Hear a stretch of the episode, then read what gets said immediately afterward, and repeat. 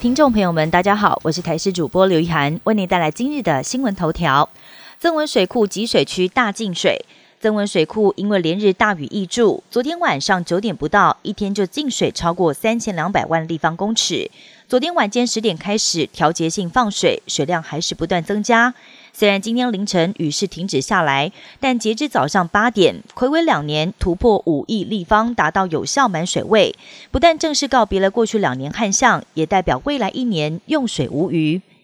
台南市登革热疫情严峻，台南市卫生局统计，十号累积本土病例数达到五千两百五十六例，云林也累积三百二十九例，台北市跟新北市也分别累计了十例本土登革热病例。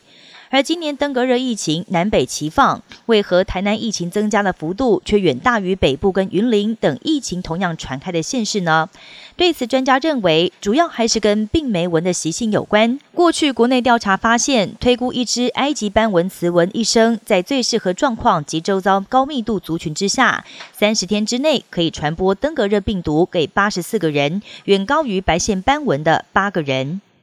新冠疫情逐渐趋缓，但其他流行性的疾病仍然蠢蠢欲动。小儿科医师林志威发文分享，一天下午短短三个小时的门诊，就抓到三个呼吸道融合病毒 （RSV） 的病患。而 RSV 通常会在冬天流行，但今年却异常的跟流感一并在夏天一起爆发。还有小婴儿都待在家里没有出门，却也遭到感染。医师点出，爸妈返家之后只有用酒精消毒双手，没有确实洗手。也提醒酒精只有对部分的病毒杀菌有效，确实洗手才能够防疫。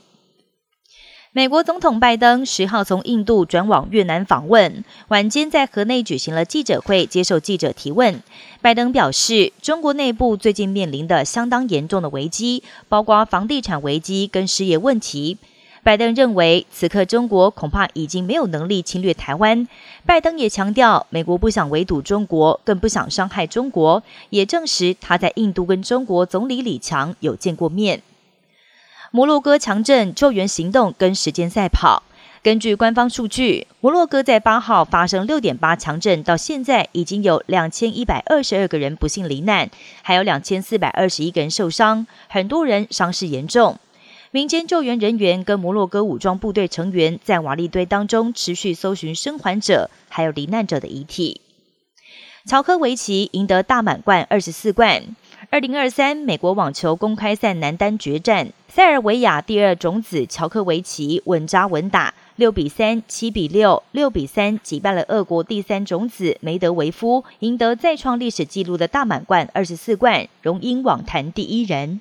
以上新闻由台视新闻编辑播报，感谢您的收听。更多新闻内容，请锁定台视各界新闻以及台视新闻 YouTube 频道。